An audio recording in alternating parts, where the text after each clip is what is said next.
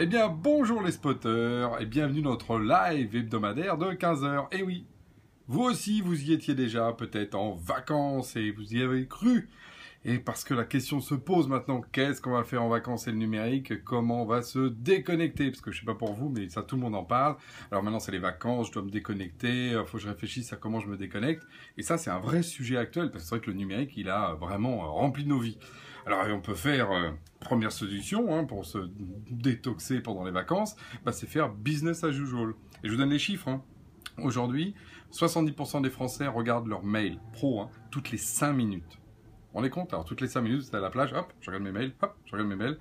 C'est vrai que ça va gâcher vos vacances. Donc ça, on pense bien que c'est pas la bonne euh, approche.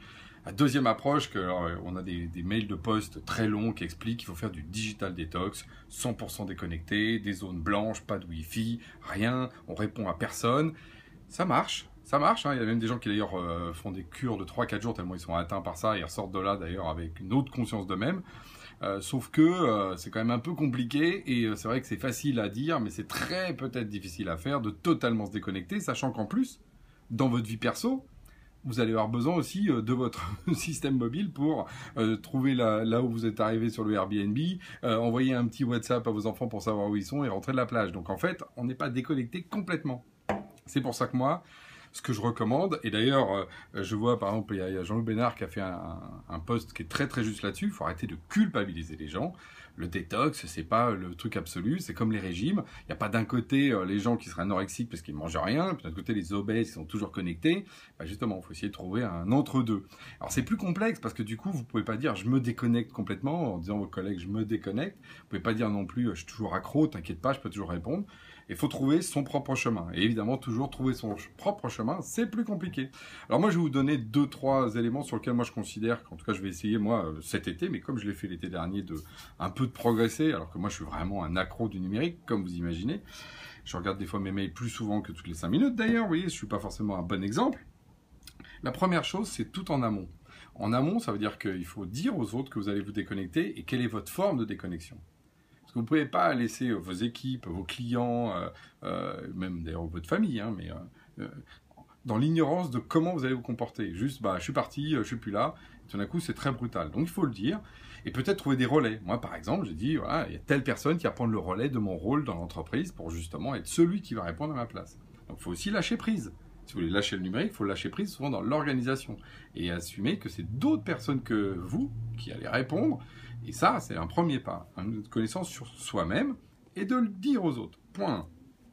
Le deuxième, c'est vraiment de tuer les réflexes. Ah, je parlais du mail toutes les 5 minutes.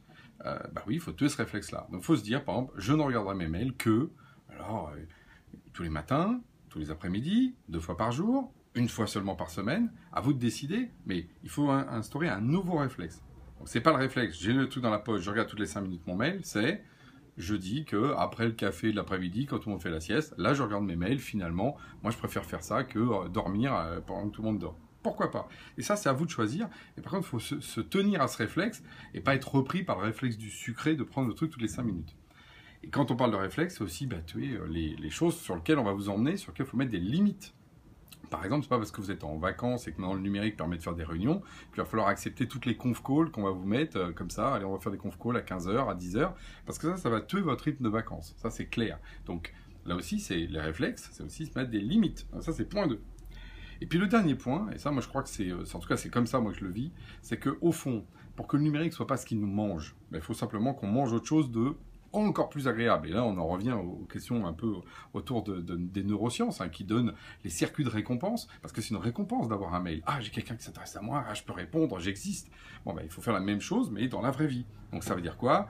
Du sport, bon alors moi je suis pas forcément non plus le top là-dessus, mais euh, euh, faire des jeux, euh, prendre l'air, la bonne chair. Voilà, c'est le moment justement de profiter encore plus des repas, du temps, des discussions, euh, et justement des diatribes qu'on peut avoir avec ses amis. Euh, les, sujets, ils sont nombreux et variés, les sujets du monde sur lesquels on peut, on peut changer. Donc, réincarner dans notre corps du plaisir qui nous amène ailleurs, euh, et la musique évidemment, ça, comment je pourrais oublier la musique, en dehors du monde numérique. Voilà. Et ça, c'est aussi une question de réflexe. Donc si vous réincarnez dans votre corps du plaisir, bah, le numérique, ce sera moins un réflexe et une nécessité.